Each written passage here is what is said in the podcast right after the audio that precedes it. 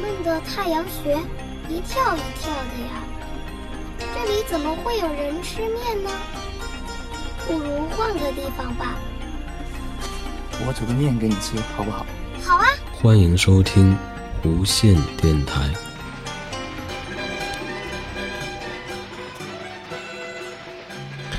好，欢迎大家收听新的一期弧线电台。那一到了啊过年的时候，尤其是除夕的晚上，在那个就是央视播春节晚会的那个时候呢，好像之前有一个说法是到到了哪个时间段，那个时间段大家都离开电视机，然后跑到外面去放鞭炮啊。那大家大家都都知道，就过年放鞭炮，但这个放鞭炮这个鞭炮啊，也叫爆竹，它的这个。起源是什么？可能大家不一定都知道。那传说这个鞭炮呢，起源于爆竹，爆竹就是爆炸那个爆，竹子煮爆竹。那以前流传，啊，这样一种说法。呢在很久以前呢，每年的农历除夕的晚上呢，会出现一种叫年啊，年就是过年那个年的猛兽。那这个以前好像老师给我们讲过哈，啊，这种叫年的猛兽呢，为了吓退。呃，人们为了吓退这种猛兽呢，啊，于是在家门口燃烧，啊，竹节就竹子的节，然后由于这个竹腔内的空气呢受到膨胀，竹腔爆裂，然后就会发出巨响，那借此驱赶年兽。那我想的就是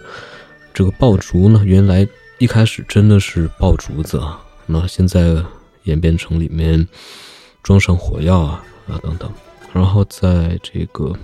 以前呢。啊，这个有十六世纪的时候啊，中国的爆竹已经五花八门了。十六世纪大概是一五几几年啊？啊，这上面写了，在一五九三年，一五九三年啊，有一本书叫做《院署杂记》，然后里面记载呢，这个大声、大响声的叫做响炮，然后飞得高的呢叫做起火，那带炮声的叫做三级浪。然后不响不起，在地上旋转的呢，叫做地老鼠；那外形像花草的叫做花；然后用泥土封住的叫做砂锅；用纸包的叫做花盆。有一个叫李约瑟的认为呢，第二种这个叫做起火的呢，就是火箭；那第四种地老鼠呢，啊，就十分重要，它可能是原始的火箭推进器。啊，在一本叫做《齐东野语》里面还记载说，这个地老鼠呢，烟火飞到太后的脚下，使太后惊慌失措。然后关于爆竹的制作，有一个叫做波乃耶的人呢，他写了一本叫做《中国风土人民事务记》啊，里面有一段详细记述了19世纪末中国爆竹制作的过程啊。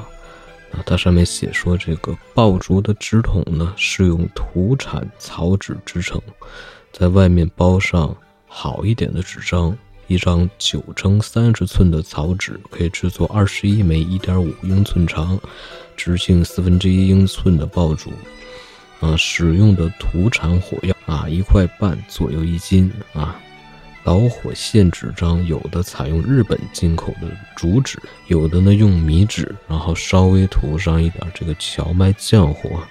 使其略微坚挺易燃。然后将一条长一尺长、三分之一寸宽的这个纸条呢平摊在桌面上，用空心小竹筒啊取一点火药放在纸条的中间，然后用手工卷起。啊，制成引线，然后用手工将草纸围绕粗细不一的圆铁棒卷成筒状，再用一副特制的工具呢将之结实卷紧。那工具的构造是两块垂直的木板，上端有一个横梁，啊，由此呢挂下两根可以活动的木条，啊，拴着一块下端略凸的重木，重木下有一个木板。和重木的间隙呢，正容一枚爆竹。那使用的时候，将手卷的爆竹筒子放在凸木和平板之间，啊，逐次加纸条推卷，直到不能再加纸张为止。那这是大号的爆竹。那小号的爆竹则用一把带把手的木板，类似于木工的刨子啊，然后在台面上将小的爆竹筒卷压，冲天火药的时候呢，将两三百枚爆竹筒子卷成卷儿，然后在这个卷爆竹的底下呢，覆上一层红土，啊，用冲子泥将泥土塞入爆竹的里面啊，将火药从另一头倒进去，用一柄锥子将爆竹筒往里卷，啊，中间插入引线，封入口。有一种双响爆竹，中间用小泥团分成两个腔，中间呢安一条导火线，两头分别倒进去火药，封口，然后在底箱的侧面有一个小孔，安有导火线。那使用的时候，将双响爆竹竖立在地上，点燃导火线，底箱火药爆炸啊，爆竹飞天，内部引线点燃顶箱的火药，然后再发生第二次爆炸。那那个时候制作爆竹的工人呢，多是这个妇女和儿童。早上六点到晚上十一点，每三十名女工和十名男工每天可以制作大概十万枚爆竹，啊，很厉害。然后男工每天七分，女工每天五分。学徒四年出师，一八九七年一年中从中国出口的爆竹两百六十七万余磅。其中二百磅出口到美国，小部分出口到英国。那那个时候就，啊，一八九七年那个时候，这个爆竹就已经出口到国外了。那近年来呢，在中国的测试显示呢，鞭炮烟火造成的 PM 二点五，那也就是这个超细悬浮颗粒的污染呢，啊，虽然没有室内吸烟造成的严重，但仍然已经造成了不应允许的浓度。那在二十世纪末呢，中国部分的城市曾经禁止燃放爆竹，但是呢，并没有得到彻底的实行啊。那近年来呢，才有条件允许燃放这个鞭炮。那在东南亚华人地区呢，有部分的国家明文禁止烟花爆竹，但同样呢，只是形式。那爆竹依然是华人地区过年时常见的东西。在深夜呢，也不会停止燃放鞭炮，啊，造成的嘈杂噪音呢，要高价等级的隔音门窗才能大幅度降低。然后在前面呢提到过年兽，那年兽刚才也说了，是中国传说中远古时代的一头怪物，那会在过年的这个时间段出现。那有一年呢，年兽跑到了一个村里面为非作歹。然后被一家门口亮的大红色的衣服给吓跑了，然后到了另一村呢，又被灯光给吓跑了，然后又到了一个地方呢，被扫地的人给吓跑了，啊，于是人们知道了年兽的这个三个弱点啊，一个是怕声音，一个是怕红色，一个是怕火光，同时呢，也不喜欢整洁的环境，那所以每到这个年末岁首呢，人们都在家门口呢。啊，大扫除，然后贴红帘儿，然后放鞭炮，挂红灯，院子里面烧柴火，然后啊旺火，然后用这个菜刀剁菜肉，然后发出声音，然后把年兽吓得逃跑，然后不再危害人们。那人们庆幸打败年兽呢，敲锣打鼓，然后互称恭喜，啊，就是过年的由来。也有一种说法，牵涉一位。收服年兽的乞丐老人，那有人说老人就是袁弘老祖，后来收服了年兽，成为了他的坐骑。然后提到了鞭炮，那还得提一下烟花。那烟花，烟花和鞭炮区别是什么呢？最简单区别呢，就是一个叮铃咣啷响啊，发点光，然后烟花是主要就是看它发出来那个光。大概好像就这个意思吧。那烟花的化学原理呢，和爆竹大同小异。那其结构呢，都有黑火药和药引。烟烟花这个燃放的时候呢，产生化学反应，啊，引发爆炸。那爆炸过程中释放出来的能量呢，绝大部分都转化成光了，然后呈现在我们眼中。那制作烟花的过程中呢，会。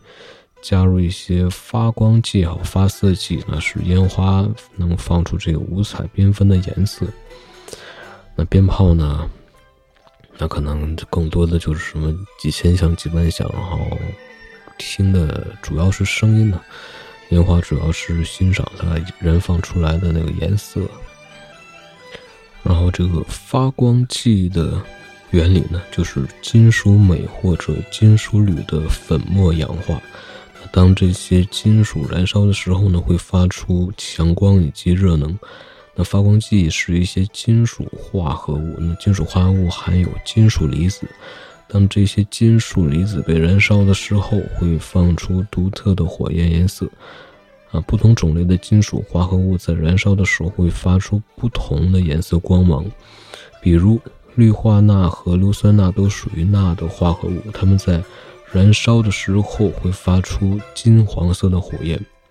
那硝酸钙呢和碳酸钙在燃烧的时候会发出砖红色的火焰。那烟火呢，就是利用金属的这种特性制成的。那制作烟火的人经过巧妙的排列，决定燃烧的先后次序。那这样，经过这个排列之后呢，烟火引燃后便能在漆黑的天空中呢绽放出不同的颜色啊啊，不同的时候啊绽放出不同的颜色，然后会分出很多的这个层次，还有各种这不一样的图案。那在。世界各地呢还有烟花的表演啊，那一般而言，这个烟花汇演与烟火汇演没有什么区别啊。在中国大陆呢啊，上海国际音乐烟花节在每年的十月一号晚上都会这个啊放烟花，还有这个杭州西湖国际烟花大会，然后还有一些过年期间常见的鞭炮那。啊，最熟悉的就是有一种叫做摔炮的东西啊，那可能也叫沙炮啊。啊，这种东西呢，好像这个是不需要去点火的，直接就是把它这个摔在地上或者摔在一个地方呢，它就会直接的爆炸。然后用手呢，也可以给它，好像也可以给它捏爆吧，如果没记错的话。然后那个时候，好像它那个包装还还还是很简陋的，一个小纸盒子里面，然后那个沙炮上面好像就是用一种好像是不太透明，但是这个是一种白色的，哎，一种一种好像泛蜡光那种纸吧，然后包着里面有些火药，然后就往地下去摔，然后也有的呢会这个一整袋然后就摔在地上，那这样声音会这个。大一些啊，还有呢，叫做这个擦炮，那好像有叫做叫火柴炮的，那需要这个擦一下，就跟那个擦火柴差不多，然后擦一下，然后之后等几秒钟，然后就会爆炸。那甚至扔进水里面呢，依然会有很大的几率会爆炸。那因为接触水的时候呢，头部燃烧完的药渣会变黏。延缓了渗透速度，而火早已经烧到了芯儿的附近了。那当然，刚点就扔水里面呢，就绝对会灭了。然后还有一种叫做魔术弹呢，应该就是这种叫法吧？可能也有其他叫法，名称应该很多。大概就是一米左右长吧，然后手持的一种烟花，靠点燃引线之后呢，连续不断的发射烟火。有的射出的烟火呢。啊，升空之后不会爆炸，有的是在半空中呢，连续一阵这个噼里啪啦的爆炸，多的呢能打五六十发，少的大概是二十到三十发，射程呢还算挺远的，大概都能打到二十米以上，啊，所以一般这个需要掌握好一个角度啊，斜着四十五度还是怎么样，要是这个直着呢，可能会这个打中人，容易发生危险。好，然后这一期的节目就是这样，然后我们下期节目再见，拜拜。